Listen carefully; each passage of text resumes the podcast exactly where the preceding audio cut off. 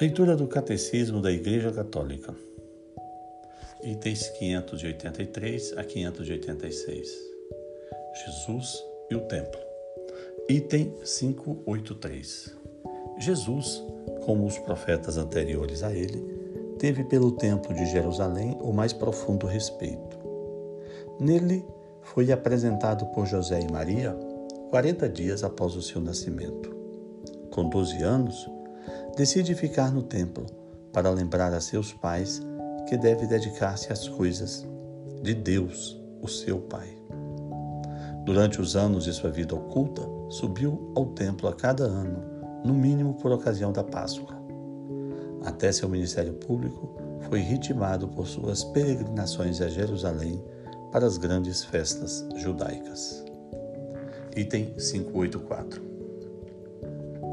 Jesus subiu ao templo como lugar privilegiado de encontro com Deus.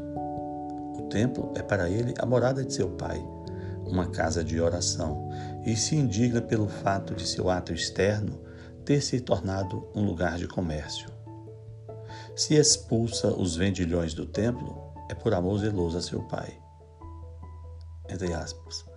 Não façais da casa de meu Pai uma casa de comércio. Seus discípulos lembraram-se do que está escrito: O zelo por tua casa me devorará. Evangelho de São João, capítulo 2, 16 e 17. Depois de sua ressurreição, os apóstolos mantiveram um respeito religioso pelo templo. Item 585. Contudo, no limiar de sua paixão, Jesus anunciou a ruína desse esplêndido edifício do qual não restará mais pedra sobre pedra. Há aqui o anúncio de um sinal dos tempos finais que vão abrir-se com a sua própria Páscoa.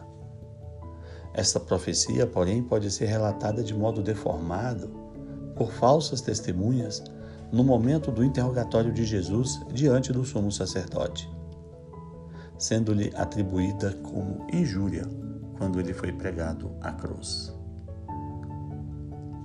Item 586. Longe de ter sido hostil ao templo, local em que, aliás, ministrou o essencial de seu ensinamento, Jesus fez questão de pagar o imposto do templo, associando a este ato Pedro, que acabara de estabelecer como fundamento para sua igreja futura.